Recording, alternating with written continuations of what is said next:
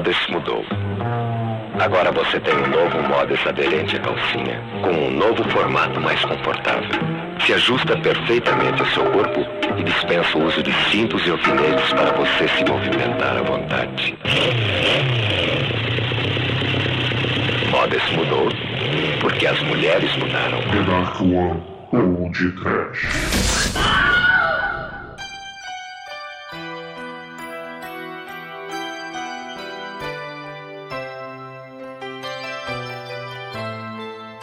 Cinese! Medocinese! Desespero Cinese Splash! Panicocinese! Muito bem, começa agora o podcast de número 303. Eu sou Bruno Guter e ao meu lado está o estranhíssimo aluno da Nedarcoa Productions, Douglas Freak, que é mais conhecido como Exumador. Sim, people are strange when you're a stranger. Faces look ugly when you're alone. Women seem wicked when you're unwanted. Streets are uneven when you're down, when you're strange.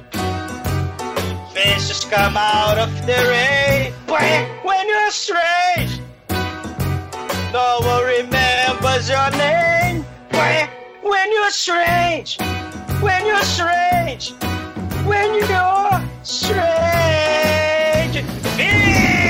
Das trevas surge o oculto do fangue, fúrvia fofa telefinética, para além de qualquer dor ou loucura, mais alto que Deus, mais baixo que Satanás, indômita, lasciva, impiedosa, livre, fofê, da continuidade do fangue, furve a vingança, que é a vida, o que é a morte, o que é a existência. É a continuidade do fangue. E o que é o fangue? É a razão da existência e é a vingança. Sim, tenho medo, tenho muito medo, porque no filme de hoje, o John Travolta, ele não vai se embalar no sábado à noite, ele nem vai ficar ah, ah, ah, ah, stay alive, ele se fodeu, não é, Demétrio? É, Douglas, explode o Travolta, Almighty. Depois desse filme, você vai pensar duas vezes antes de fazer bullying com qualquer pessoa. Pois é, meus caros amigos e ouvintes. Hoje estamos aqui reunidos para não falar de um filme do Zé do Caixão. Quem achou isso? Graças à abertura do exumador, se fudeu! Você se fudeu! Na verdade, vamos falar de um filme de 1976 do Brian De Palma, que foi baseado no primeiro sucesso do Estevão Rey, o Megalovax foda, Carrie a Estranha. Mas antes que o exumador faça manha para poder ir no baile de formatura, vamos começar esse podcast. Vamos, vamos. Porque o sangue vai escorrer, se é que você me entende. When lights go down.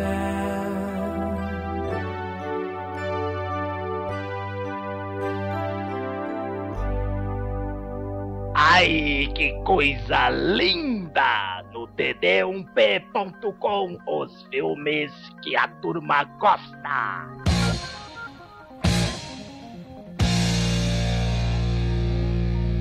Bom, meus amigos, para começarmos essa edição de hoje, esse episódio posterior ao número 300, resolvemos falar de Stephen King novamente por aqui. Porra, estou feliz demais, cara. Estou muito feliz, porque Carrie Estranha é um dos meus filmes prediletos de terror de todos os tempos. Sim. E não só porque é do Stephen King, mas também porque é do Brian De Palma, que é um puta diretor. E, poxa, esse filme aqui, na verdade, deveria ser um cinecast, não um podcast. Mas faz coisa cult também. É verdade, mas nós temos aqui nesse filme vários plongés contra plongés, vários travelings. Mas nós temos o Fang! Nós temos uma adolescente serial killer do mal que foi sacaneada por causa do bullying na escola. Nós temos sangue de porco. Nós temos sangue de gente. Nós temos mulheres malucas, fanáticas religiosas. Nós temos a porra toda. Sim. E poxa, eu não sei quanto a vocês, mas eu acho que essa aqui, esse filme de hoje, é a melhor adaptação já feita de um livro do Stephen King. Melhor até do que o Iluminado. Eu vou dizer, o Iluminado é o melhor filme, mas não é uma melhor adaptação. Na melhor adaptação é o sobrevivente, porque né, o, o roteiro foi feito pelo grande Steven de Souza, que é o mestre supremo dos roteiros. Esse é o segundo melhor, tá bem perto, mas. Que isso, cara. Tem aquele filme dos gatos, cara, lá dos homens de gatos. Melhor que Sleepwalker! Tem o Dreamcatcher. O Dreamcast, o Dreamcast também é bom. É bom. Não, o Sleepwalker. É. Não, o, o, o Stephen King, cara, a gente. o Cara, dá pra fazer podcast por três anos e meio só com o filme do Stephen King. Se a gente bota Roger Corby e Stephen King na fila, cara, é filme até o episódio 666, cara. Assim, é, Carrie a Estranha veio em 1976, quando ainda não tinha aquela onda do slasher querendo matar os adolescentes, é, matar todo mundo no baile de formatura, quem fazia sexo, etc. Na verdade, você tem aí o oposto, que é a pessoa que sofre bullying e acaba massacrando todo mundo, né? Isso talvez que tenha sido a grande inovação do Stephen King na época e também do Brian De Palma. Porque isso aqui mudou o cinema, cara. Mudou o cinema de terror com certeza. O primeiro, né, romance do Stephen King, né, sendo dirigido por um diretor megalovax foda, vai abrir caminho pra e- excelentes diretores começarem a adaptar obras do, do Stephen King pro cinema, graças a Carrie, né? Você vai ter a Mansão Marston lá, a minissérie de TV lá do, do Toby Hooper, né, de, de vampiros do mal atacando a cidadezinha, o Iluminado, do Stanley Kubrick, né? A Hora da Zona Morta, que o Cronenberg dirigiu, que é muito foda. O Creep Show, espetacular, do Jorge Romero. O João Carpinteiro lá com a Cristine, o carro assassino também, criminosamente. Não foi podcast ainda, né? O Louco Obsessão, porra. O... E claro, os filmes mais da Seara do podcast, né? Como Cujo, como o It, como Colheita Maldita, Como os que já foram, né? A gente É, já teve aí o. Sobrevivente, já teve aí o Comboio do Terror, que é do próprio Stephen King dirigindo. Sei, sei, que é, que é um troço espetacular, né, cara? É- E é um filme clássico, né? Assim, aquela onda dos anos 70 de terror com satanismo, rituais macabros, fanatismo religioso, né? Você tá. Tem aí na época lá o bebê da Rosa Maria, do, do Polanski, 68, você tem o Exorcista 74, né? A questão lá, as mulheres protagonizando, né? O cinema de terror. E aí você vai ter a Carrie, né? Uma adolescente, né? No livro, que era uma gordinha, espienta, né? No, no filme Muda, pra Cissy Spacek, né, cara? Que, porra, dá uma alma pro filme, né? Assim, é um troço é- é impressionante, né? E, e é uma garota protagonista, claro, né? Inaugurando também aquela onda de adultos interpretando adolescentes, né? A Cissy Spacek interpretando a, a Carrie, que era pra ter 16 anos, né? Que nem no livro, ela tinha 27 na época, né? Mas tudo bem, deixa isso pra lá. É diferente, cara. É diferente, por exemplo, de um Porques, de um American Pie, ou um Barrados no Baile, onde a gente tem adolescentes que são interpretados por atores de 27 anos, que não tem talento nenhum pra interpretar um adolescente. A Cissy Spacek tem, entendeu? O Travolta tinha quantos anos na época? Travolta tinha 32 anos.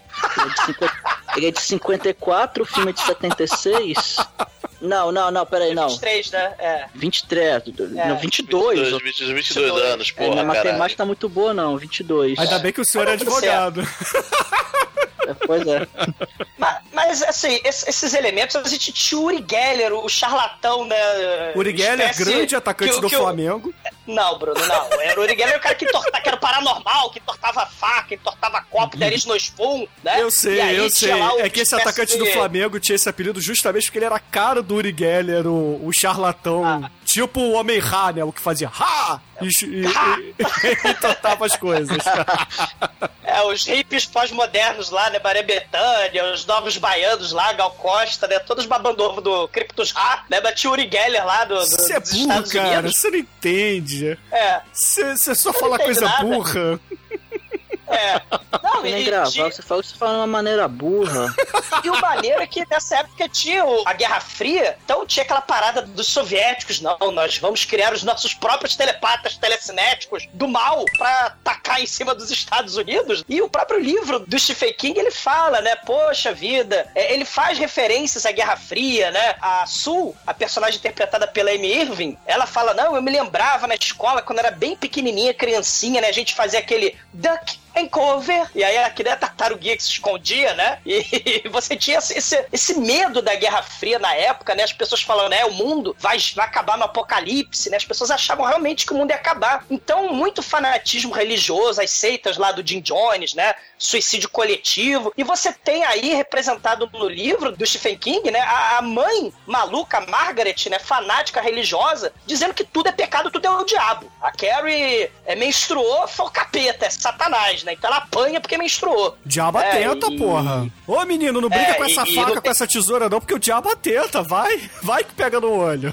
É, a, a Carrie, no livro, 16 anos, não sabia. Não, é, menstruou pela primeira vez aos 16, não sabia o que, que era isso, né? Ela achou que tava morrendo, fica desesperada, e a mãe espanca ela porque não tinha o telecurso de segundo grau na Xoxota, né? Não tinha. Então ela não aprendeu nem na escola e nem na, na- em casa, né? Sobre o corpo humano, a biologia feminina, né? É bizarro, né, cara? É, E a é- atriz é- que faz a, a mãe da Carrie é, é a, é a Piper Laurie, cara, ela manda bem pra caralho nesse filme. Ela, ela passa aquele ar mesmo de da fanática religiosa, super Sim. protetora. O, o tom de voz que ela usa, cara, é, é- é assustador, velho. As- quando ela contracena com a Carrie, a Carrie toda inocente, assim, su- submissa à mãe, a mãe impondo toda a ideia dela em cima da Carrie. É- Cara, é, é assustador aquilo lá. Pô, e é assustador, Almighty, né? O filme, como um filme de terror, né? Os melhores filmes de terror, né? Protagonismo das mulheres, né? Você tem ao longo das eras, né? Da história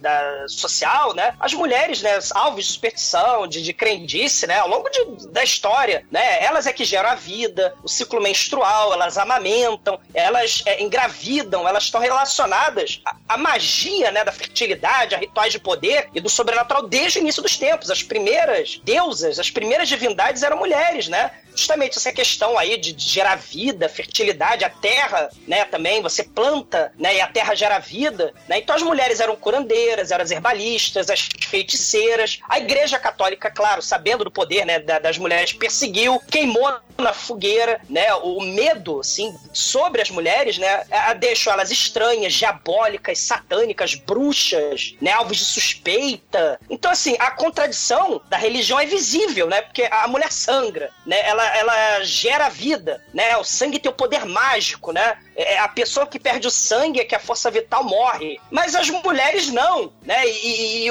a religião, no caso o cristianismo, a Eucaristia é o sangue de Cristo, né? Transformado em vinho, né? Você tinha rituais de sacrifício que manipulavam o sangue. O Abraão tendo que sacrificar o filho, né? Dele, o- o Deus do mal, né?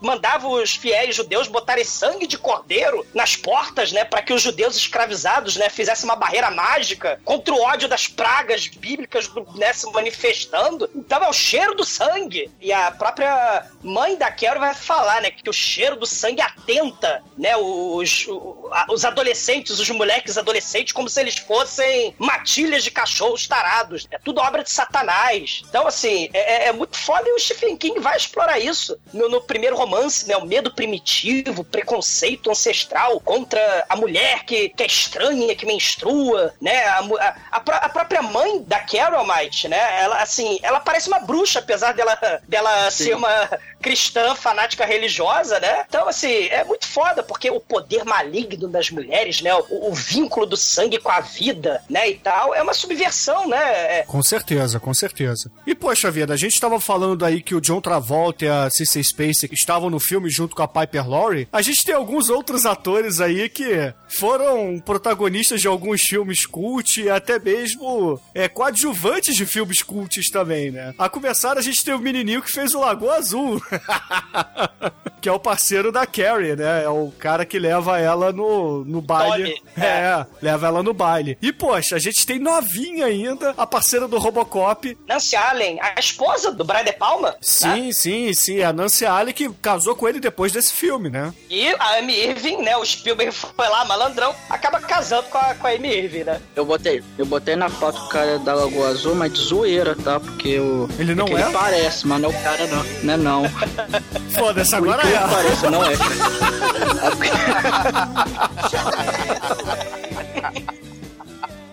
Vamos aplaudir o td1p.com. Pra esse eu tiro meu chapéu. Xiii!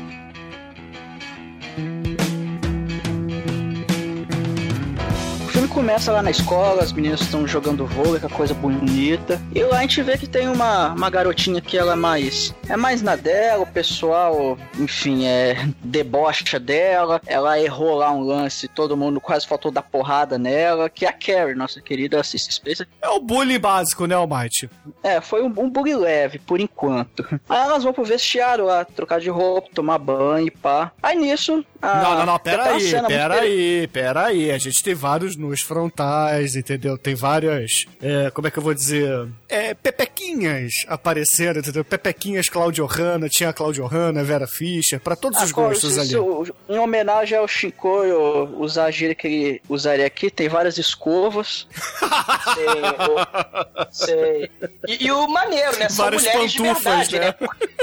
É, e, e são, mulheres de verdade, porque não são aquelas modelos do inferno do remake, né? Porque o remake da, da Carrie, de 2013, todos os estudantes parecem o Disney Channel, aquela porra, assim, raio, né? O troço mega nazista. Todos os jovens são perfeitos, tem, eh, todos eles quase arianos, tem a taxa de minoria étnica, né? Pra contar, pra fazer lá a, a- a estatística, né? E além da Carrie ser perfeita, né? do- do- do- e, e, porra, né? Sofrer bullying, sabe-se lá por quê, no filme do remake, né? é- é- Ela, ela ainda parece uma Airbender no final, né? Parece a, a Jean Grey com o Airbender lá do Avatar, né, do Shyamala, né?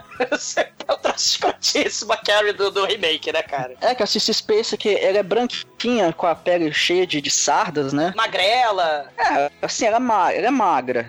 Mas é, assim, o filme dá a impressão que ela é, é mirradinha e tal. E Isso. que, e que, assim, ela tem, ela tem um rosto um pouco diferente, é meio até exótico, assim. É, não é um rosto tão comum. Então aí é, dá aquele ar que ela é, é- é diferente das outras e tal. O Almighty, ela também é, é toda, ela é toda indefesa, toda tímida, né? Sozinha, é questão Sim, da solidão. Ela não, tem, ela não tem muitos amigos, ela é o alvo perfeito pro bullying, que é uma questão até atual hoje. Aliás, hoje, né? A crueldade dos adolescentes, né? Responsabilidade, que vai gerar violência, vai gerar depressão nas vítimas, né? A quantidade de suicídio é um troço absurdo, né? Porque o- a norma é você fazer parte de um grupo pra sacanear o mais fraco, né? A norma cruel. Tem, tem até gente que É. fala que esse Carrie é uma espécie de O Senhor das Moscas, só que no high school, né? Eu, eu concordo com isso, né? Mostrando lá a crueldade das crianças, o, É, um, forma. microcosmo, né? Da, da- o bullying, né? É que na verdade E a a Carrie, ela, ela não tem amigo nenhum, né, cara? Pelo que É. dá pra entender no filme. Ela é totalmente isolada e, e depois a gente até vai ver por quê. E até nessa cena inicial é interessante que quando ela tá tomando banho, ela tá tomando banho sozinha, num canto isolado e encoberto pela, pelo vapor. Então aí mostra até mais o que ela meio que tá no canto dela, tá praticamente no, no mundinho dela ali. Ela, você vê que ela tá em paz naquele momento, tá lá tomando banho, relaxada, sem se preocupar com o bullying que ela acabou de sofrer. E aí, cara, vem, vem a, a primeira cena cruel do filme, que ela tá tomando banho e de repente ela começa a sangrar. E ela fica desesperada, cara. E caralho, o que, que tá acontecendo comigo?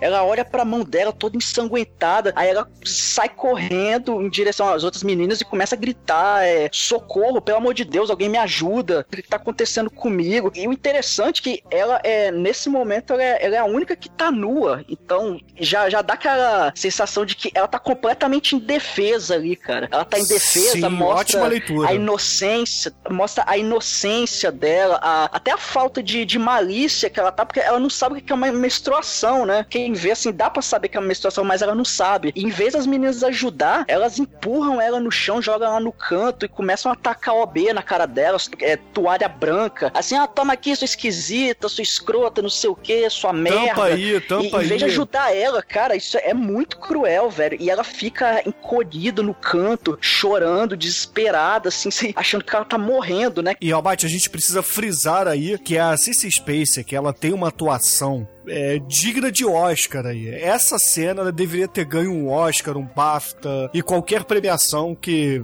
fizesse honra à cena, porque é Sim. fantástica, fantástica. Ela com a mão ensanguentada, olhando com aquela cara de horror, ela gritando. Ela depois é, acolhida em posição fetal quando a professora chega e expulsa todas as outras que estavam cometendo bullying ali. E não só nessa cena, mas nas outras, quando ela tá contracenando com a mãe, que ela mostra um desespero absurdo perante a mãe. No final também, que ela diz muita coisa só com o olhar. É, é assustadoramente foda, cara. É, realmente não são tantos atores que conseguem passar tanta coisa igual ela passou nesse filme. É, é uma pena ela não ter ganho ali o Oscar de melhor atriz, né? Ela foi indicada, mas não ganhou. Uhum. E aí você tem o terror pelo choque entre o obscurantismo religioso, que a, que a mãe não ensinou nada pra ela, né? E o conhecimento científico. A educação, a escola, o conhecimento, né? Vai explicar, ou pelo menos deveria explicar pra Carrie o que, que é as transformações biológicas pelas quais ela tá passando. E a puberdade sendo usada como elemento do terror, né? É, é usada muito bem também na, na questão do lobisomem, a transformação do corpo, né? A questão da repressão sexual. Os personagens é, geralmente eles se libertam quando viram lobisomens, né? No terror, né? A questão do, do sexo, de matar todo mundo, de ser livre, né? E aí, no caso, essa transformação na Carrie é representada pelo sangue. O sangue vai transformar a Carrie em vários momentos do filme, né? O sangue é o elemento focal desse, desse filme. Nessa cena, a Carrie vira adulta, né? É, não sabe lidar com essa transformação e o sangue é o símbolo aí da- do terror pra ela, né? Ela não sabe o que fazer. Sim, sim, sim. Ela tá toda desesperada, a professora de educação física estapeia ela, esbufeteia ela pra ela ficar calma, que ela tá histérica, ela tá desesperada, medo, horror, desespero. Aí a lâmpada do vestiário explode, né? Você tem a trilha do psicose aí, né? Uma notinha só do psicose, porque o, o Brian De Palma amava o Hitchcock, né? Então a lâmpada estoura com a trilha sonora do psicose e toda vez que a Carol vai usar os poderes, você tem aí o Bernard Herrmann, né? Usando aí sua trilha, né? Famosa do psicose aí, né? Sim, sim. E aí a Carrie ela acaba sendo encaminhada ali pro diretor, né, do colégio, pelo orientador, a professora também acompanha. Eles ficam naquela, poxa, que estranho, uma menina dessa idade não saber o que é menstruação e tal. E, pô, o orientador, diretor, sei lá o que do colégio, ele fica toda hora trocando o nome da Carrie por Cassie. E aí temos também um- uma imagem da Carrie é, virando o cinzeiro que estava ali em cima da mesa e quebrando, né? Então já no início do filme o Brian De Palma mostra pra gente que a Carrie ela é um bicho do mal, meu irmão, é do mal mesmo. Não, tem poder do mal, mas ela não é do mal. Tadinha. Ah, ela é do Ela não mal sabe sim, cara. lidar. Ela é do Não. mal sim. Na, na verdade, essa é uma história de vingança, né? Ela tá querendo se vingar porque ela cresceu. E aí ela descobriu a inocência infantil dela vai ser destruída ao longo do filme. E ela vai descobrir que ninguém presta. O mundo adulto é só de gente filha da puta. Então ela vai responder à altura, né? Então ela tá crescendo, virando adulta. E o sangue vai fazer essa, esse processo de transformação dela ao longo do filme, né? E ela vai destruir todo mundo. Ela vai se vingar, né? Da sociedade escrota que fudeu com a vida dela. Muito boazinha ela, né? Ela só é incompreendida. Não, não começa com esse papo Ela- de ela- novo, não, cara. Se eu tô revoltado com a sociedade, acho que só tem filho da puta, eu não pego a metralhadora e saio matando todo mundo, cara. Porra. então pera lá, cara. Esse, esse filme tem essa discussão interessante, né? Justamente porque o bullying, né? Uma, ou então a criança, o adolescente extremamente antissocial, nos Estados Unidos, né? É, é- é uma epidemia de, de moleque pegando metralhadora e sai matando todo mundo, né? Esse filme uma, traz discussões atualíssimas até hoje. O, o adolescente antissocial que a escola, a igreja, a família tenta, né? é, ou não dá atenção pro moleque, ou tenta reprimir de alguma forma. E aí é, você tem a violência como resposta, né? Dos adolescentes entrando na vida adulta, né? É uma, é uma discussão atualíssima esse filme, né? Sobre o bullying, a, a intolerância contra aquela, aquele adolescente que é diferente, né? É, e, e a escola tá pouco se fudendo, né? Você mesmo falou, né, Bruno? O, o diretor não sabe nem o nome dela, né? ela fica puta por isso. A única que presta atenção na Carrie ali no colégio é a professora de educação física. É a única que realmente se importa com ela. E logo depois a gente vai conhecer a mãe da Carrie. There is power, power, wonder working power in the blood of the Lamb. There is power, power, wonder working power in the precious blood of the Lamb.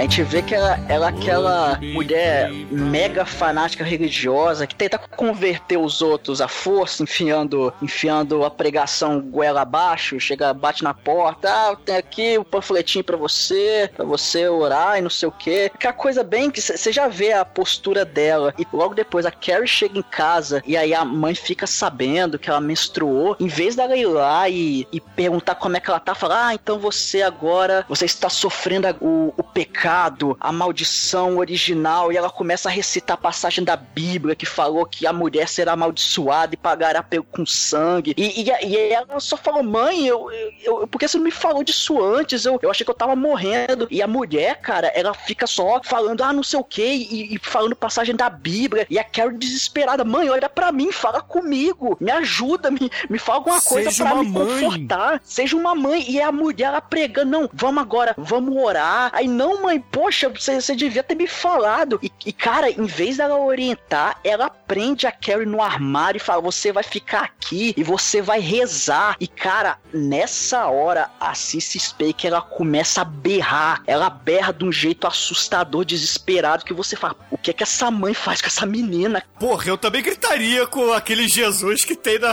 dentro do armário, meu irmão. Caraca, exatamente, tem um boneco.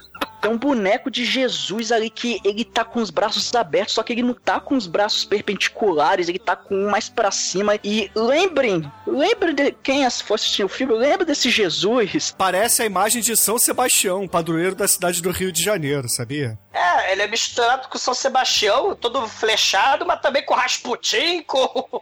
com um caralho de asa. Cara, coisa horrorosa. Com os olhos neon, né? Ele tem um olho que brilha, que te olha assim, você, meu Deus do céu, qual é essa? E a mãe trancando ela, ela querendo sair, e ela falando: não, a Eva maldita, é, é o apocalipse. E ela fala várias passagens mostrando que a mulher ela é fraca, que a mulher é submissa e que o tempo todo, quando mostra a mãe lá em casa, ela sempre tá costurando, fazendo aquelas coisas de entre aspas, entre muitas aspas, tarefa de mulher, de mulher bela, recatada e do lar. E, e isso, e cara, o tempo todo mostra que a mãe da Carrie é essa mulher que tem esse pensamento extremamente retrógrado, cara, aquela coisa, né, que é, as mulheres lutaram tanto tempo pra quebrar e ela segue isso à risca. É muito bizarro, é muito E bizarro. ela, e ela fala, né? A mulher vai trazer o fim do mundo, né? É o apocalipse. Ela, a mulher é pecadora, né? A mulher é fraca, é a maldição do sangue, a maldição da gravidez. Eu devia ter te matado quando você nasceu, né? Cara, teus tro... cara, é um negócio pesadíssimo. Não, na verdade, a mãe dela fala que deveria ter se matado e depois, quando a Carrie nasce, deveria ter entregue ela à igreja, né? Deveria ter entregue ela à adoção, para adoção. É, tenta matar a Carrie três vezes, né, no, no livro, né? Quando, quando a Carrie nasce, né? Quando a Carrie faz três anos e, claro, né, no, no, clímax do filme. Sim, o, o- esse elemento, né, é um elemento que a gente tá falando sobre o grotesco, né? A gente tá falando aí, ah, o Carrie não, talvez não seja um filme trash, ele tem esse elemento do grotesco, né? O sangue menstrual, a- a- o personagem fanático religioso que tranca o outro no armário, né? É, o exploitation, tem elementos grotescos aí que caracterizam o trash, né? Porra, e o filme ele acaba andando, galera, pra parte onde as meninas que cometeram bullying lá no iníciozinho do filme são punidas pela professora de educação física que tem dó da nossa querida Carrie. É, é a dona Balbrica, né? É, uma dona Balbrica bonita, né? Porque é uma mulher bonita até. E aí a gente vai lá pro sermão mesmo, né? Ela falando que as meninas estavam acabando com a vida da Carrie, que ela tinha sentimentos, que elas não tinham a mínima ideia do que estavam fazendo, e que elas deveriam, na opinião dela, perder a oportunidade de ir no baile de formatura, que é dali algumas semanas, né? Duas ou três semanas. E todas as meninas ali, né? Já no auge dos seus 15, 16 anos, no último ano do colegial, ficam desesperadas, né? Não, não, não, não podemos perder o baile. Mas aí ela fala, mas a diretoria do colégio arregou e vocês só vão pegar uma semana de detenção. Só que a detenção é comigo. E aí, meu irmão, vira tropa de elite, né? Ela coloca todas as Nasceu pra mulheres. matar ali. É. É.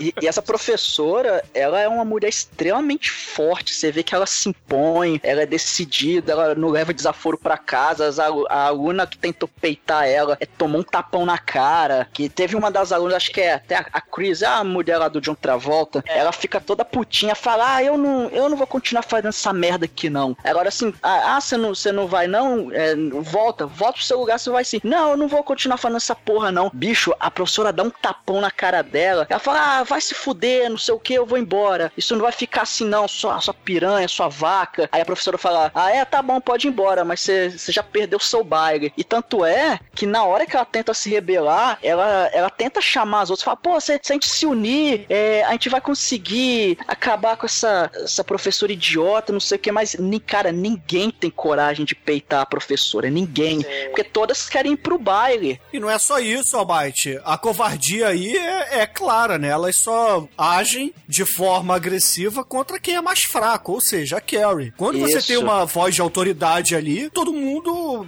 fica covardado, ninguém tem coragem, né? Ainda mais porque são adolescentes. Então, Perfeito, perfeito, Bruno. Isso é a característica do bullying. A, maná, a mentalidade de manada, né? Atacando o, o- o mais fraco. É isso aí. Bullying só, só cresce quando tem apoio. Quando as pessoas é, querem atacar o indivíduo é, que seria o mais fraco, né? E depois uma das meninas, que é a Sue, ela, ela vai lá e conversa com o cara que ela ia pro baile, que é o Tommy Ross, que é o que a gente brincou aí, o cara da Lagoa Azul. Brincou? É, ela Você fa- brincou, eu falei sério, é ele. tá bom, é ele. O- ela chega pro Tommy. Ah, então e- ele tava no Top Secret também, né? Ele é amigo do Mucete Chocolate. Aí, aí a Sue pede pro Tommy ir com a Carrie pro baile. Que fala, pô, ela, né, pô, ela, ela é mó muito na dela, ninguém, ela, ela não é enturmada, então, pô, chama ela pra ir no baile, pra ela poder tentar se entrosar um pouco e tal. Aí, assim, no começo ele fica meio, pô, mas foi com ela, não sei o que, mas no final das contas ele fala, tá, tá, beleza, eu vou lá, eu vou, eu vou lá convidar ela então. Só que, cara, quando ele vai lá convidar ela, a Carrie tá lá na biblioteca, inclusive procurando livros sobre telecinese, poder da mente e tudo mais. Aí chega lá, aí chega lá o. Tommy, aí fala, oi, aí, ei, Carrie, tudo bem? Ela já assusta, fecha o livro assim, escolhe aí, ei, tudo bem? Aí, e aí, você tá, tá fazendo o quê? É, lendo? É, você lendo sobre o quê? É. costura? Assim, ela tá toda sem graça, cara. Ela tá. Ela, não sabe, ela fica olhando pra baixo, assim, ela não sabe o que fazer. Fala, ah, tá, ah, legal. É, você vai pro bairro com alguém? Você não quer ir comigo, não? Ela olha assim, "É, não, e sai correndo. Aí o, o Tommy fica assim, porra, velho. Assim, ele fica mó sem ação, né? Fala, caralho, cara. E aí a gente já vê que a Carrie, ela é totalmente é, inocente, ela não sabe lidar com esse tipo de situação. É Né, antissocial, o cara foi, né? É- o cara foi chamar ela pra, pra sair, ela falou não e saiu correndo. Ela não sabia muito bem como agir, mas não é uma simples Ei. vergonha. Você vê que ela realmente não sabe lidar com esse tipo de coisa. É, ela, ela é antissocial ao extremo, né? E tem, tem aquela cena, eles na, na sala de aula, né? Da, na aula de literatura. Bacana é que o Brian De Palma botou o, o, o cara da Lagoa Azul, né, o Tommy, Tommy que ele botou ele assim na frente, né, como se ele fosse a estrela do filme, né, e a Carrie lá escondidinha lá atrás, né, e ela só prestando atenção no poema que o Tommy, né, escreveu. O professor pergunta, né, quem tem alguma coisa a falar sobre o poema aí do Tommy, né, e aí a Carrie, né, ela, sem pestanejar, ela fala, né, pô, o poema é lindo, né, porque ela é, é aquela paixonite platônica, né, da garota em cima do capitão do time de futebol, né. A Carrie respondeu, mas até o próprio professor é sarcástico, né, com ela, né, todo mundo trata muito mal ela, porque ela é garota esquisita, ela é garota antissocial, o diretor não sabe o nome dela, o, o professor de literatura trata ela mal, as, todas as crianças fazem bullying com ela, na rua, as, as criancinhas chamam ela de bruxa, né, e aí até ela joga uma criança longe, né, da bicicleta, Tem pichação no colégio dizendo que a Carrie White, ela é uma stump de shit. É, ela é bastante shit. Cara, essa garota sofre. E aí a Sul, ela, a Amy Irving, né? Ela ficou com peso na consciência, porque na hora da cena do banheiro, ela ajudou a, ta- a atacar Tampax na Carrie. Mas a, a professora de educação física, né, falou: Até você, Sul, tô desapontada com você. Então ela, ela não esperava que a Sul fosse participar daquela mentalidade de manada que o Bruno bem falou, né? Porque a Sul era uma aluna esperta, inteligente, ela. Ela, é, é- Ela que escreveu o poema Não pro Tommy. Exato, né? Ela não ia participar desse bullying, ela fica desapontada com a Su. Aí a Su fica com peso na consciência e pede pro Tommy é, convidar a Carrie pro baile, né? O namorado dela, né? Ela é a sua é a única que vira pra Chris, né, a namorada do John Travolta, e fala: ah, cala a boca, Chris, é, você tá falando merda, entendeu? Vai embora, vaza daqui. E todas as outras baixam a cabeça querendo rir, né, querendo continuar com as palhaçadas, mas ela é a única madura ali, né? Convenhamos, ela é a única madura que teve, por ser uma adolescente ainda, teve uma recaída e entrou na manada, né? Na hora de tacar mods na, na Cissy Spacek, na Carrie. É, tanto é que ela tem essa atitude de pedir pro Tommy lá conversar com ela, pra chamar ela pro bar, e, e depois que chama e ela, ela sai correndo, a professora fica sabendo quando conversa lá com a Carrie, e chama a Sue e o Tommy pra conversar. Ela fala, qual é de vocês? Vocês estão querendo zoar com ela, pregar uma peça, que o Tommy chamou ela pro bar, que história é essa? E a Sue fala, não, pô, é, eu, eu pedi pro Tommy chamar, mas foi de boa mesmo, não, não foi maldade, é porque pra chamar ela mesmo, pra tentar se entrosar, e a professora fica meio com o pé atrás, fala, pô, cês, cês, é alguma armação isso aí, mas é, você vê que ela fala, não, eu tô, tô querendo é, chamar mesmo. A- até ali, o Tommy, ele, ele tava mostrando que tava meio assim, é, vamos chamar, mas não tava concordando muito, só que aí depois ele vai lá na casa da Carrie, bate na porta dela e fala, ó, vou direto ao ponto aqui logo, é, é vão no baile comigo, pô, é, eu sei que as meninas mudam de ideia o tempo todo, então tô te chamando aqui de novo. Ela fala, não, não posso ir e tal, minha mãe tá lá dentro. Amanhã acordo Aí, cedo. aí, pô, é, é, e aí, aí você ouve lá no fundo, fala, Carrie, quem tá aí? Aí ela fala, olha, vai embora, pelo amor de aí, aí, vai, aí vai embora, pelo amor de Deus, eu, eu não vou no bagulho. Não, não, pô, me fala, eu só vou, eu só vou sair daqui quando você falar que sim, e eu vou ficar aqui. Aí não vai embora, por favor, não vou, não. Não, não, eu não aceito, não, não, não aceito, não. Como resposta, eu vou ficar aqui até você aceitar. Aí ela, no desespero, pra mãe dela não ver, é, eles- os dois, ela fala, tá bom, eu vou com você. E tá bom, eu te pego às oito. Aí ela fecha a porta na cara dele. E, e aí ela fica com aquela coisa na cabeça. é, pô, um cara me chamou pro baile, até insistiu, pô, eu, eu vou nesse negócio. E, ele, e ela fala isso com a mãe dela. E, cara, é, é a cena do jantar E que essa uma cena é merda. muito foda. Cara, essa cena é muito foda, que tá de noite e a única luz que elas têm são de duas velas e, e tá chovendo. Aí é muito foda que elas estão jantando, aí a Carrie fala: "Mãe, um, um rapaz me chamou pra ir no baile". Aí a mãe fala: "Ir no baile?". Aí dá um trovão. Não, a boy! É, a boy, aí, dá um trovão e ilumina a cara dela aí. Ele me chamou pra ir. Aí, você não vai nesse bar? Claro que não. Você sabe como é que funciona, né? Esses jovens que só pensam, esses jovens só pensam em coito. Cê, é assim que começa. Você sabe quando você entrar no carro dele, você sabe que ele vai te levar pra algum lugar pra abusar de você. Falou, não, mãe, é, o, o Tom é um rapaz legal, é um cara É um bom, rapaz você ia gostar simpático, dele. agradável. É, e, e, cara, aí a, a mãe pega lá a bebida e joga na cara da Carrie e ao mesmo tempo apaga as velas. Aí quando ela joga fica tudo escuro. E a partir daí, cara, só vai dando algumas iluminações do com as, as trovoadas. E, cara, essa cena é muito tensa, que elas começam bate-boca. Ela fala, mãe, eu só quero ser uma garota normal, quero fazer coisas que pessoas normais fazem. E ela fala, não, isso, isso que você vai fazer é pecado, isso é sujo, você não pode se envolver com rapazes porque eles vão te levar por um mau caminho. Aquele, aquele papão, aquele papo de mulher extremamente fanática, super protetora. E, cara, é, é muito foda essa cena. Primeiro sangue, depois os meninos e aí sexo. Não, você não vai. Aí a Carrie, meu irmão, ela fica irada e fala assim: "Mãe, acabou, acabou a palhaçada". Ela pá, usa a telecinese dela, fecha todas as janelas e fala: "Quem manda nessa porra aqui sou eu, quem tem o poder do capiroto sou eu". Aí a mãe: "Renegue o poder de Satanás, infiel". Caralho, essa cena é muito boa.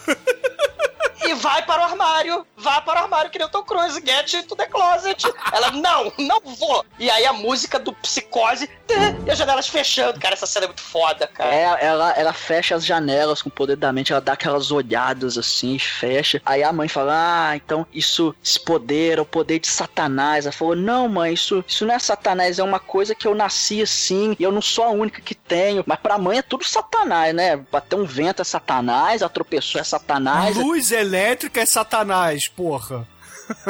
Cara, é, Sangue É, cara, é, é muito bizarro, cara. E, e aí a, a Carrie, ela começa a enfrentar a mãe, cara. Aí é, começa a não aceitar mais o que a mãe dela tenta impor. E, e aí já é o começo desse enfrentamento entre a Carrie e a mãe. E enquanto isso, mostra lá o casal Chris e John Travolta lá dentro do carro, que eles ficam lá se pegando. A Chris começa a jogar charme em cima de John Travolta e fala: Ai, você é tão gostoso, você é tão. Ai, não sei o que, bababá, que delícia, um cara. boquete. Mas eu, paga um boquete, e é literalmente isso que ela faz. Fala, mas é, eu tenho um favor pra te pedir, porque eu odeio a Carrie White e eu quero ferrar aquela desgraçada. E o que é que eles fazem? Eles Boquete! Também, é, depois do boquete, eles. Você vê que o cara é um mau elemento, que ele tá lá dirigindo, aí é, ele- é, chega um cara, um carro do lado de uns amigos dele, joga cerveja pra ele, ele bebe enquanto dirige, ele é um mau elemento. Aí ele- eles levam uma marreta pra uma fazenda qualquer aí pra matar um porco. Aí eles pegam o sangue do porco, cara. Aí eles matam o porco, pegam o sangue e enchem um balde com sangue de porco, porque eles vão ar- armar altas confusões com esse sangue. Hum. Totoso. Totoso, né? O, o Travolta, quando ele fala, né? Porque a, a, a Cris, ela fala, a Carrie é uma porca, vamos sujar ela com sangue de porco, porque ela é uma porca. E aí o John Travolta, ele chega lá na fazenda com os dois amigos dele, meliantes, daí com a Cris, aí ele fala, ô porquinho, porquinho, porquinho, né? Eu vou esmagar o crânio de vocês pra vocês não se preocuparem mais com a grande bomba atômica que a mãe Rússia vai tacar na cabeça da gente. E aí o, o cara lá é, não, não, não tem coragem, amigo do, do John Travolta, né? O Billy. Aí o, o John Travolta ele fala: Vocês não têm coragem, me dá essa marreta two-handed from hell aqui. E ele pega e esmaga a cabeça dos porcos lá. E a Cris, né? Só na torcida botando pilha, né? Que ela é o diabo atenta, a Cris, né?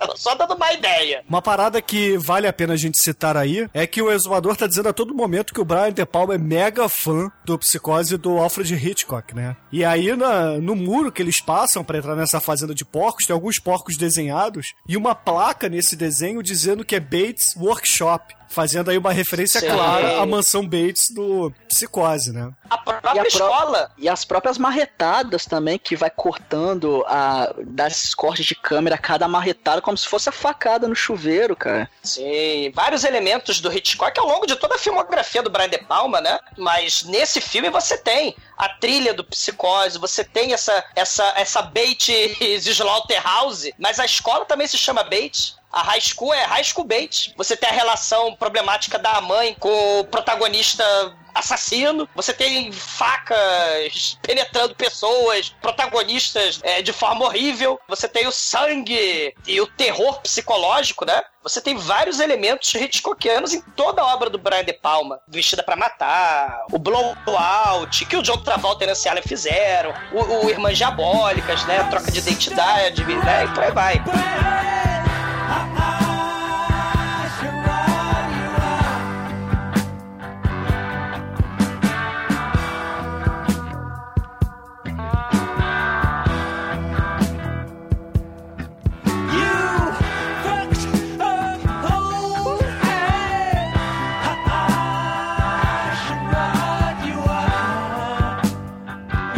Meus amigos, chega o dia, o grande dia do baile. A Carrie é, costurou seu próprio vestido, se arrumou, passou batom, coisa que ela nunca tinha feito na vida, deu um jeito na cabeleira, ficou bonitaça. O Tommy e seus amigos foram lá na, na lojinha alugar o, terno. E, pô, o amigo dele, muito foda, vai de boina e, e aluga aquela camiseta que tem o desenho do terno, né, do smoking.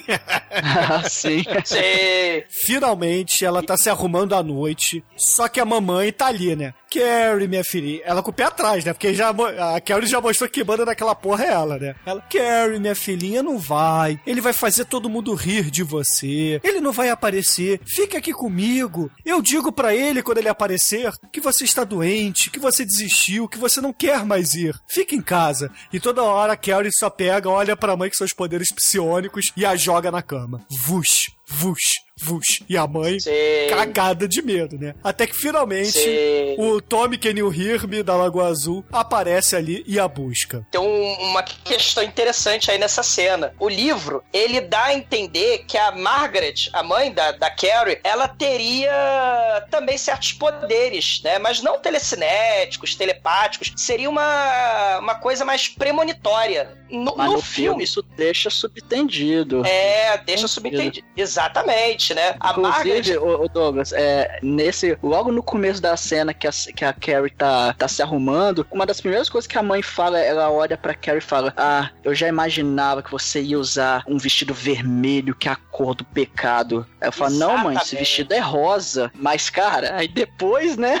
depois a gente vai ver que, que fazia sentido o que ela falou. Exatamente, ela fala: esse vestido indecente do pecado mostra os seus travesseiros imundos. Ela, isso não são travesseiros imundos, são meus peitos, mãe! Né? Ela já tá desafiando a autoridade da mãe. ela É, fala, ela porque- fala, não, mas isso não são peitos, são seios, e toda mulher tem. É. Eu não vou ter vergonha disso. Ela tá com um decotezinho, assim, de, de vestido, e ela, ela fala, na hora de você mostrando essas tetas imundas, como se fosse uma vergonha, né, a mulher ter seios e tal. É, É. Cara, essa mãe, essa mãe é muito bizarra, cara. Cara, e ela fala: ouça o que eu tô te dizendo, é conselho de mãe. They're gonna laugh at you. They're gonna laugh E ela, vamos queimar juntas e É. rezar um Pai Nosso. Vamos queimar o vestido rezando Pai Nosso, vamos. Caralho, é muito a Carrie, foda "Não, essa frase. Mas nada disso dá certo, meus amigos. O Tommy chega lá, a leva, e aí, chegando lá no baile, a Carrie e o Tommy ficam um pouquinho lá fora, porque a Carrie ainda tá indecisa do que, que vai fazer, está receosa, né? Não sabe muito bem lidar com aquela situação, porque tudo é novidade pra ela. O Tommy aparentemente tá curtindo realmente a noite com ela, apesar de ter uma namorada, ele está ali sendo todo galante, todo cavalheiro, né? A leva pra dentro do baile, abre a porta pra ela, dá o braço. Enfim, é, tem momentos divertidos ali, ele conversa, ri, se diverte. Até a professora chega ali no momento, né, na mesa e começa a conversar com eles e puxa assunto com a, com a Carrie, né, quando o Tommy levanta rapidamente e vai conversar com os amigos. Aí fala, Carrie, você está gostando, né? A noite está maravilhosa, a noite está romântica. Aí a Carrie olha pra professora e fala, ah, está sim, está tudo muito belo, muito bonito. E aí ela percebe que, poxa, o mundo é diferente daquela vida de merda que ela tem com a mãe, né? É, aí é nessa parte, até a professora vai lá, conta como é que foi o baile dela, é, pra, e a Carrie vai ficando à vontade, ela começa a se acostumar com aquele ambiente, e o Tommy tá também no mesmo esquema, tá tentando deixar o mais à vontade possível, não tá apressando nada, aí depois até chega lá na mesa e fala, é, pô professora, você tá, você tá tirando aqui a minha companhia e tal, Tá segurando ó, Vaza jeito. daqui. É, começa a fazer as brincadeirinhas. Aí, cara, tem uma cena muito foda que ele chama a Carrie pra dançar. Ela fala, ah, mas eu nunca fiz isso, não sei o que. Não, confia em mim, vem comigo. Aí, aí eles vão lá e, ah, eu não sei como é que faz. Aí, não, ó, só segura a mão aqui, bota a mão aqui. E, cara, essa cena é uma alusão fodaraça. Ah, foda. De perder a virgindade, cara.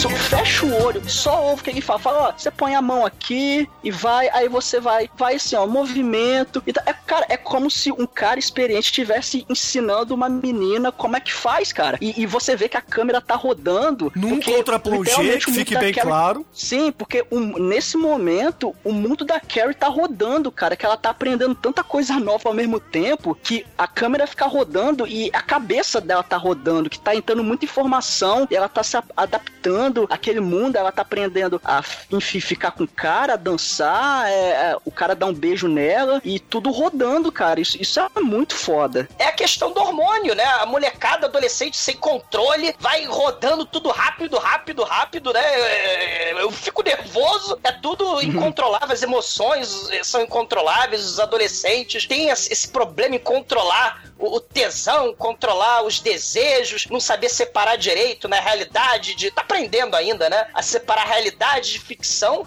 E aí, cara, a câmera do, do, do Brian De Palma é justamente isso. Parece um mundo de sonho, né? É o príncipe encantado, né? A história da Carrie, se a gente pensar, é uma história da Cinderela, só que a Cinderela descambando pro lado do mal. Porque ela tá chegando, ela, ela, ela, ela põe o vestido que ela mesma fez, né? A fada madrinha seria a professora Balbrica, a própria Sul, né, que, que dá o, o namorado dela para ela passear, né, no, no baile. Ela acha o príncipe encantado que busca ela, né, com seu com a sua carruagem. Né? É uma é uma história de Cinderela, é um conto de fadas. Só que aí, como todo bom filme de horror, primeiro você constrói o castelo de cartas, o, o conto de fadas, para depois você destruir de uma forma horrorosa, né, cara, de uma forma terrível, Sim. de uma forma sangrenta. Você constrói o, o Brian De Palma espetacular ele vai criando um, um sentimento de fantasia, de ingenuidade, mas aí depois vai crescendo o hormônio, a câmera vai rodando, e aí você chega no cara no ápice do filme, né, cara, no clímax do filme, que é o horror e, e o desespero e,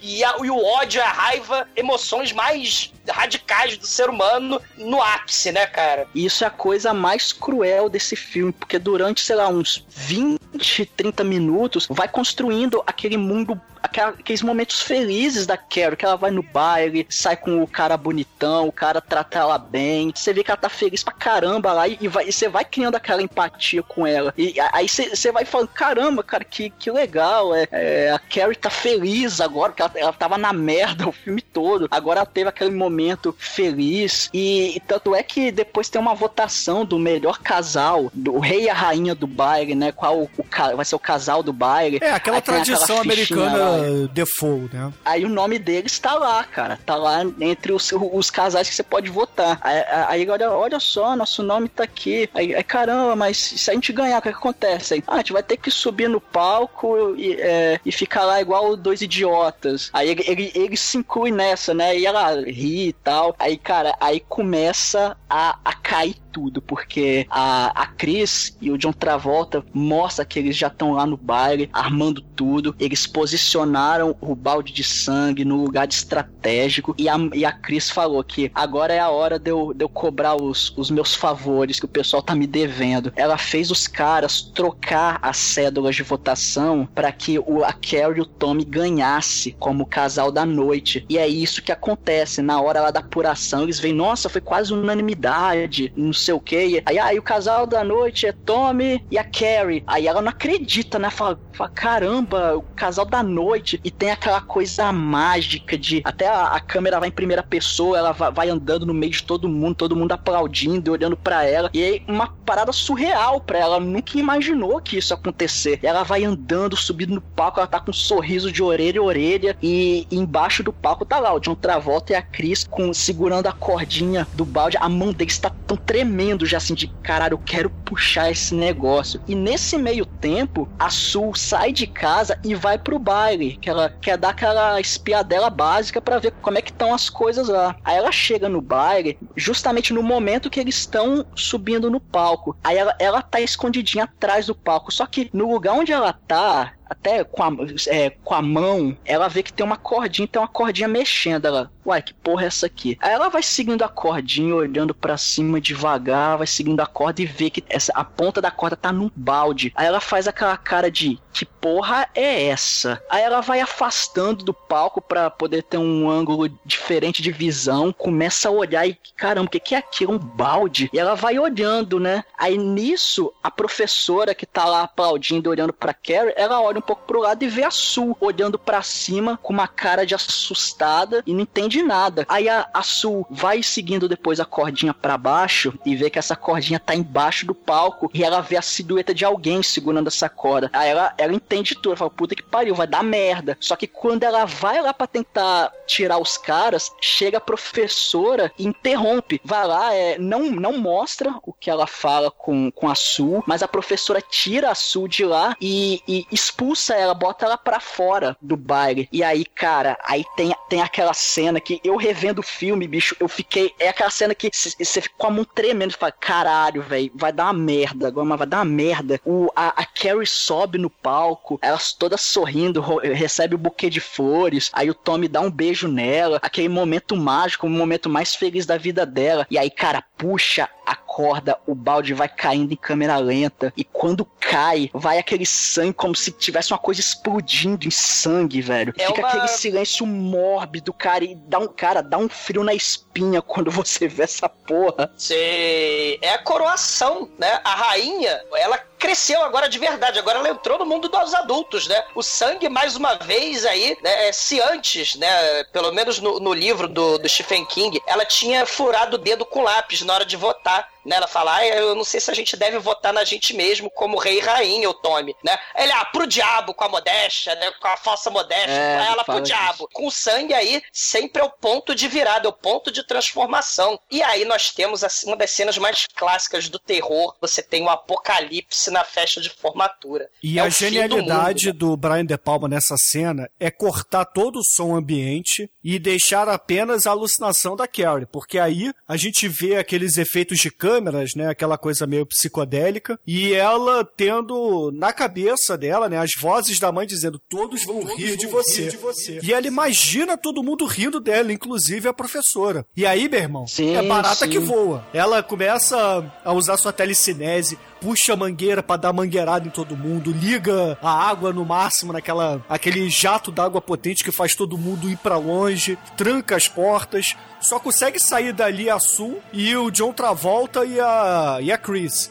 Quem tá ali dentro, meu irmão? Se fudeu. O próprio Tommy, que tava ali tentando ajudar a Carrie, é, é, o balde cai na cabeça dele ele desmaia ali no chão. Aí ficam ali os professores tentando ajudar a, o Tommy, né? Aí a, a Carrie, inclusive, arremessa a professora de educação física contra uma parede e de repente ela puxa um, um balcão gigante e esmaga a professora na parede. Aí é, é o primeiro gore do filme. E daí pra frente, meu irmão, ladeira abaixo. Gore pra caralho. Pra caralho, pra caralho. Faísca, fogo, Yes. sangue. É tudo, meu irmão. Tudo. Apocalipse, Now. E tudo isso com a Carrie sem piscar os olhos. Isso é É importante dizer.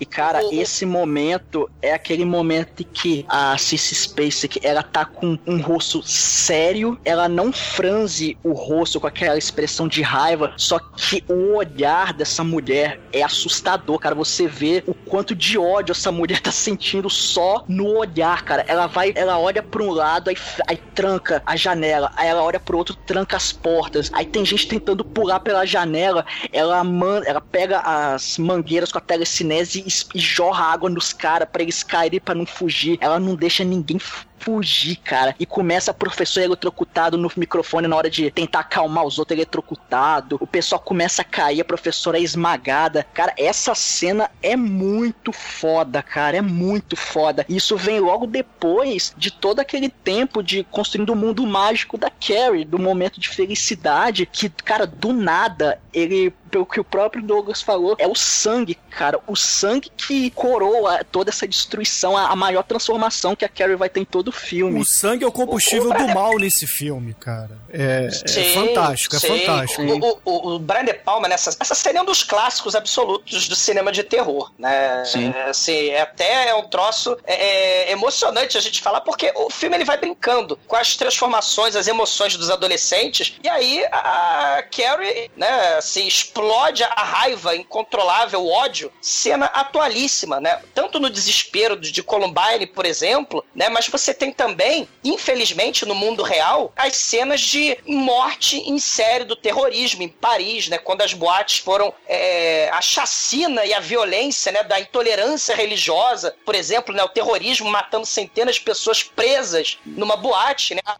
Carrie trancou todo mundo. Se ela tava presa no mundo dela, reprimida ou trancada no quartinho dela, lá do, do castigo, né? Com Jesus do mal lá no, no, no pedestal, agora é hora da vingança dela. E o, aquela questão que a gente falou do começo, né? A ciência e a religião entrando em choque nesse, nesse filme. Essa cena é tão espetacular porque você tem a água, você tem o fogo, você tem o sangue. São elementos biológicos, são elementos da natureza, né? Da ciência, da, da, da explicação natural, mas também são elementos de bruxaria, são elementos do sobrenatural. Então ela usa a água e ela usa o fogo. E, e o sangue é o catalisador, ela usa tudo isso. Se você achar que a Carrie tem poderes por causa do Satanás, tá justo. Se você acha que a Carrie tem poderes devido à explicação genética científica, tá justo também. Ela usa o fogo, ela usa a água, eletrocuta todo mundo, né? É, O ódio dela tá incontrolável, né? O Stephen King usava na- na- no livro o pensamento dela caótico, né? E aqui a gente vê as ações caóticas da Carrie, o ódio irracional, né? E explodindo numa violência incontrolável. É cena espetacular, clássico do cinema. É importante a gente dizer aí que o John Travolta e a Chris olham pela janela, veem que a Carrie tá causando essa chacina, esse massacre, e vão embora. E ao mesmo tempo também a Carrie, ela sai andando no meio das chamas, né? Uma cena muito foda, fantástica. Ela atravessa as portas em chamas, as portas abrem sozinhas com seus poderes telecinéticos e fecham atrás dela. E ela caminhando vai pra casa, contra a sua direção vem um caminhão de bombeiros, né, Pra apagar o incêndio, e ela dá a cabeça aos pés, toda ensanguentada. E tá aí a premonição da mãe dizendo: "Você foi de vestido vermelho para a festa". Todos vão rir de você. E aí, cara, é, passa o caminhão de bombeiro e de repente começa a farolar pra ela John Travolta e a Chris. A Chris no volante, pisa fundo no acelerador. A Carrie só tem tempo de reagir, virar o volante um pouquinho pro lado, o carro desvia, capota, começa a explodir no ar com os poderes elementais demoníacos ou apenas telecinéticos, pirocinéticos, sei lá o que, que diabo é essa porra. Ela explode de outra volta, explode a mulher do Brian De Palma e eles viram um churrasquinho, meu irmão. uma, uma coisa muito foda. É, não deu pro Brian De Palma mostrar, mas ela só de sacanagem ela também ia destruindo os hidrantes pro fogo arder a cidade inteira. Os bombeiros tentam chegar pra apagar incêndio da escola, né? Tentavam salvar a cidade, né? A Carol ia destruindo todos os hidrantes, cara, ia destruindo os postes, atacando fogo em tudo. É apocalipse chegando e ela é a única cavaleira do apocalipse, né? Ah, mas o filme não acabou ainda, porque a Carrie volta pra casa, Carrie tá lá toda ensanguentada, ela vai chegando em casa, é, sobe as escadas, vai procurando a mãe, não acha a mãe em lugar nenhum. Ela vai entrar no banheiro, né, pra tomar um banho, e cara, a mãe tá atrás da porta, com a cara, eu, cara, eu, eu até, assim, dá até pra pensar que ela tá, que ela, sei lá, a mãe tá morta ali. Aí a Carrie, Sinistro! é, a Carrie entra no banheiro, ela tira aquela roupa toda ensanguentada, entra na banheira, começa a se enxaguar, aquela água vai ficando vermelha, ela enxaguando o sangue. Ô, mas tem uma, tem uma coisa interessante aí. Se o sangue for o catalisador, tanto na cena inicial do filme, que é um banho, e ela se sangra e gera todas essas modificações, essas transformações, ela explode lá o- a, a lâmpada, né, no começo do filme, por causa do sangue no banho. O que que ela faz? Ela fala assim, a minha mãe tava certa agora no final do filme, né? Ela fala, minha mãe tava certa, eu vou tomar o banho, me livrar do sangue e voltar a ser pacata, né, e, e pudica e submissa co- e reprimida como a minha mãe quer. Então ela veste aquela camisola, ela tira o vestido do mal, ela tira o sangue do mal, né, e ela tenta fazer. O, o diretor ele usa o banho tanto no começo do filme como no, no final do filme para justamente simbolizar essas tentativas de transformação da Carrie. Nessa segunda parte do filme aí no final, ela tá tentando de forma consciente é, é, é, reprimir essas transformações, esse mundo adulto. Ela quer voltar, vamos dizer, pro útero da mãe, né? Não, mãe, desculpa, né? Só cadê a mãe, né? A mãe tá atrás da porta. Ela tá banhada no sangue, né? Que é. É. a sujeira daquele mundo de fora que ela tentou se incluir. Aí ela, ela se purifica no banho e quando ela sai do banheiro, ela encontra a mãe. A mãe sai de trás da porta. Aí ela vai lá, ela quer abraçar a mãe, "Ah, mãe, me dá um abraço. Aí, aí, ela fala, aí a mãe. E, e mais uma vez, a mãe, de acolher, e ela fala: Você tá bem? Filho fala: Não, eu te avisei, eu te avisei, agora você vai precisar orar. E aí ela, aí, cara, essa, essa cena é sinistra, porque aí ela começa a contar que, pô, eu devia, realmente, eu devia ter, ter te matado, porque eu, eu, eu era casada com seu pai e a gente, a gente fez um voto de celibato, que ele- nós dormíamos na mesma cama, só que a gente não praticava o coito, só que teve um dia que ele começou começou a, a me, sed- entre as me seduzir e eu senti aquele hálito de uísque. Então ele me possuiu e eu gostei. Eu aí ela gostei, começa a rir. Eu, eu gostei. Eu gostei.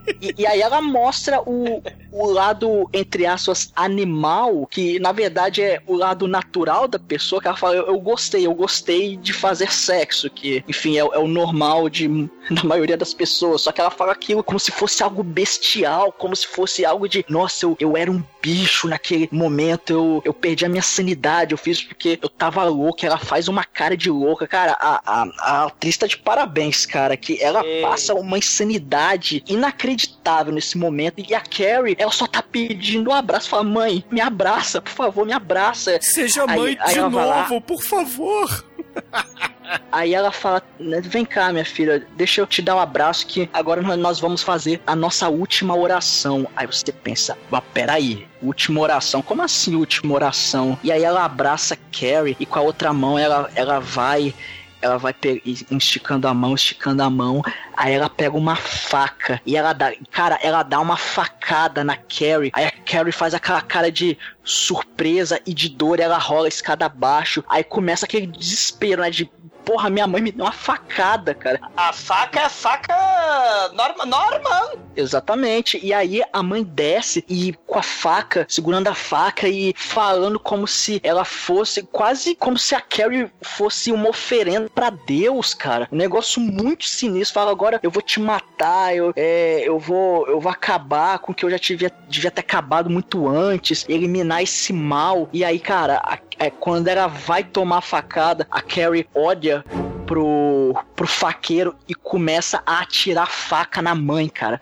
Aí vai uma faca, vai na mão, numa mão, a outra faca vai na outra mão e mais umas três facas vai no peito da mãe, cara. E a mãe fica na mesma posição do boneco sinistro de Jesus que tá no armário, São cara. Sebastião. Aquele, aquele boneco que tá com os braços abertos em ângulos distintos e com várias flechas no peito, cara. E, e é, e- e é nesse momento que dá pra até confirmar, cara, que a mãe, ela muito provavelmente ela tinha algum dom de premonição, porque é, a questão do vestido vermelho que iam rir dela e a posição, cara, essa posição foi que, sei lá, talvez ela, na cabeça dela, ela era uma mensageira de Deus, que ela enfim, cara, é, coisas malucas da cabeça dela. No final das contas, a Carrie mata a própria mãe, cara. O- o- e a mãe, ela morre rindo, né? Parece um orgasmo, né? Ela Sim, tem prazer caralho, na hora da é- morte. É exatamente um orgasmo, cara. Ela morre praticamente tendo o orgasmo, que ela tá gemendo de prazer e ela vira, depois quando ela morre, a, é- ela, a cabeça dela cai de lado e ela tá meio que sorrindo, ela tá com o rosto tranquilo, ela tá com uma expressão meio que feliz, não com expressão de dor. Isso é muito assustador, cara. É assustador porque nessa época, nos anos 70, né, a gente tinha lá o assassinato da Sharon Tate, né, a família Manson, a seita do mal, né, fazendo ritual satânico pra matar a Sharon Tate, tinha o suicídio coletivo lá do Jim Jones. Então, o fanático religioso, ele acha que é um martírio, né, uma coisa muito hipócrita que a gente vê na, na religião, de uma forma geral, a- o aborto é pecado, o suicídio é pecado, matar é pecado, mas o martírio é você pode morrer em nome de Deus pra salvar, sei lá,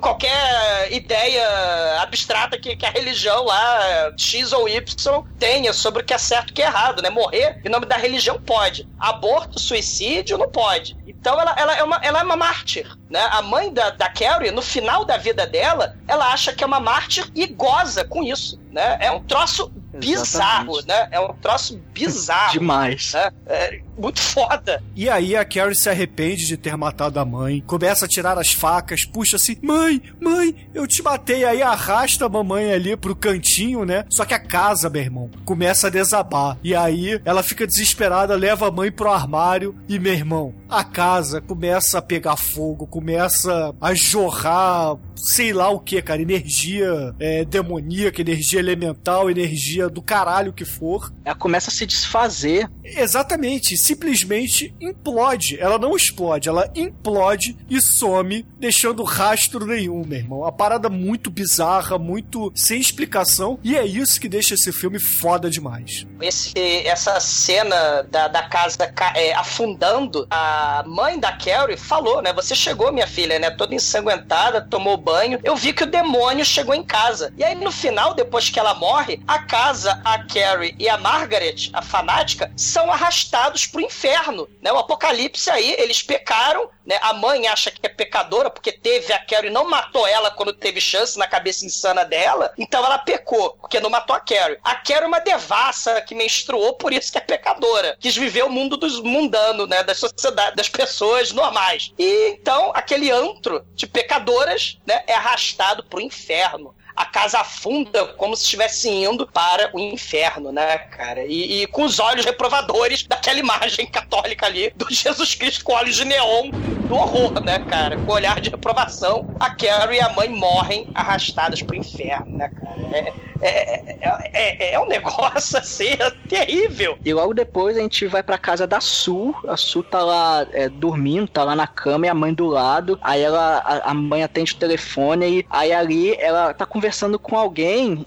e nisso ela a gente descobre o, o que que é, como é que tá a Su que fala que ela tá ela tá em choque depois que aconteceu porque depois que o Tommy morreu aí que a gente recebe a confirmação que o, o Tommy realmente ele, ele também não escapou daquela chacina maluca e que a Su depois disso ela ficou em choque ela tava dormindo muito mais do que o normal aí aí vai pra uma cena que a Su tá toda é, com uma roupa bem clara ela tá até iluminada assim, parece que ela tá emanando luz própria e ela vai na casa da Carrie e a casa desapareceu. Tem um quadrado meio afundado no chão, com um monte de pedrinha em cima, e só tem uma placa em forma de cruz escrita é, à venda e tá pichado. É Carrie, Carrie foi pro inferno, Carrie vai pro inferno.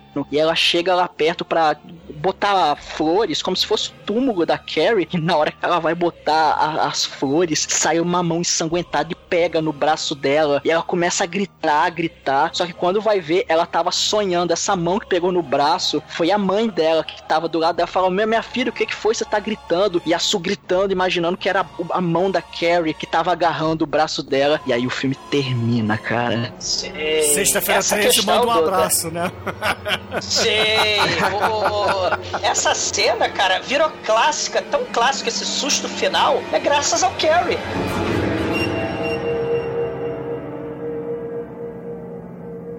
Escute sobre nudez, violência e cor apenas em pneup.com. O podcast da Linarcoa Productions.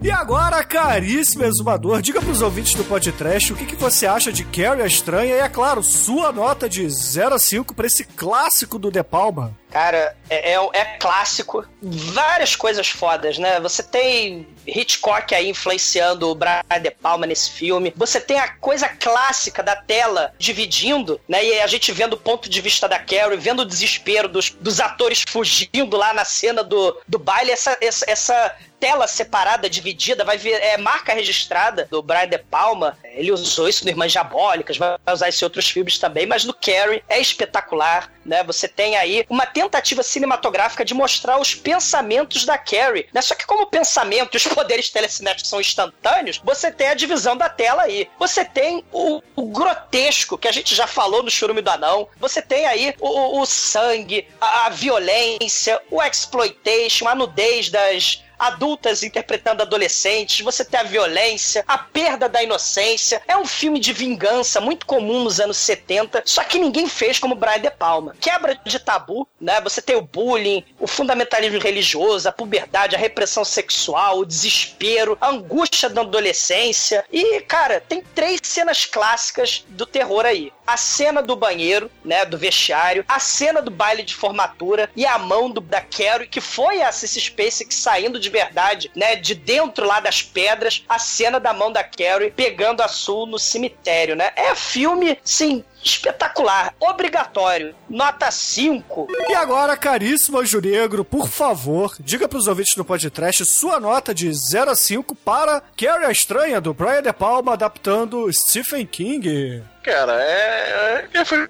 tudo já foi falado, né? O filme é foda pra cacete, a atuação foda, falta de dinheiro não foi problema pra fazer efeito prático, né? É, enfim, ah, cara, o filme é bom, o filme é excelente, é. Cara, nota 5, foda-se. E agora, caríssimo Almighty, nosso estagiário, diga pros ouvintes o que, que você achou do Carrie Estranha, que por acaso foi uma escolha sua para a nossa pauta, e a sua nota para ele. Esse filme é um dos pilares do, do terror e, consequentemente, ele influenciou os filmes trash que a gente tanto gosta. Então eu achei muito válido trazer ele pra cá, que eu não considero esse filme trash de maneira alguma, mas ele influenciou os filmes trash. E o Douglas bem falou, cara, tem cenas muito clássicas, essa desconstrução da Carrie mostrando a inocência, a perda da inocência, depois a tentativa de voltar a essa pureza, só que aí tem aquele final absurdo e a questão religiosa que vai consumindo a, a mãe e, e, consequentemente, a Carrie também vai sofrendo com isso, todo aquele fanatismo que, que acaba deixando a pessoa com a visão limitada e, e, e fica até a dúvida que é, talvez a mãe ela era fanática porque ela tinha essa premonição, então ela via tanta desgraça e ela tinha tanto essa preocupação de não acontecer coisas ruins que ela ficou bitolada. Então, é isso ficou meio que nas entrelinhas do filme e é bem interessante, cara, que você vê que ela era fanática, mas ela meio que tinha um porquê para ser daquele jeito, não ficou tão explícito, mas dá para tirar essa interpretação também. Até por falar em interpretação, cara, a, a cara a Cissy Space que tá tá assim, tá impecável, cara, nesse filme. Ela tá. Ela conseguiu passar tudo que a personagem pedia e, e um pouco mais, às vezes só com o olhar, às vezes com o, o tom de voz, os, os, gritos de desespero e a reta final do filme, a, a, a construção e destruição da Carrie. Cara, isso é, é, é visceral que pou, poucos filmes conseguem fazer, cara. E, e Carrie não é à toa, é, é um dos melhores filmes de terror se bobear um dos meus filmes preferidos também, eu gosto demais dele. E obrigatório, né? O próprio Douglas falou, obrigatório. Se você ouvinte ouviu esse programa e ainda não assistiu, cara, corre atrás e assiste. Eu assiste o original, eu, não vi, eu nem vi os remakes, então não posso dizer se, se, vale a pena, mas o original, cara, é uma, é uma pérola. O filme é, cara, é foda, é foda, nota 5 com certeza. E agora, caríssimos ouvintes, a minha nota pra esse filme, eu não vou explicar tanto porque o pessoal já disse bastante coisa. Eu só digo o seguinte: clássico absoluto do cinema de terror, quiçá do cinema como um todo, mas para elencar a minha nota 5, a média vai ser 5, a gente adianta aqui, mas peitinhos, xoxotinhas, faíscas caindo no teto, fogo e demônios, cara. Porra, rede outra volta e sei lá mais o que. Média 5. explodindo em chamas! Porra, sangue de porco, barretada. Esse filme é muito bom, cara. É muito bom mesmo. E é aquilo, ouvintes, faço minhas as palavras do Almighty. Se vocês não viram ainda, vejam esse filme porque vocês estão perdendo com certeza. E agora, Anjo Negro, por favor, diga pros ouvintes do podcast qual é a música de encerramento desta edição 303. Pois é, com vocês, o Chico, Chico Science, sangue de bairro. Eu crente que havia um Gonzaguinho que se leva da vida. Mas, ouvintes, fiquem aí com o Chico Science e até a semana que vem. Não, fiquem de Chico. Porque se você tiver de Chico, o verdadeiro inferno é pra eu quero descer, é aula de educação física.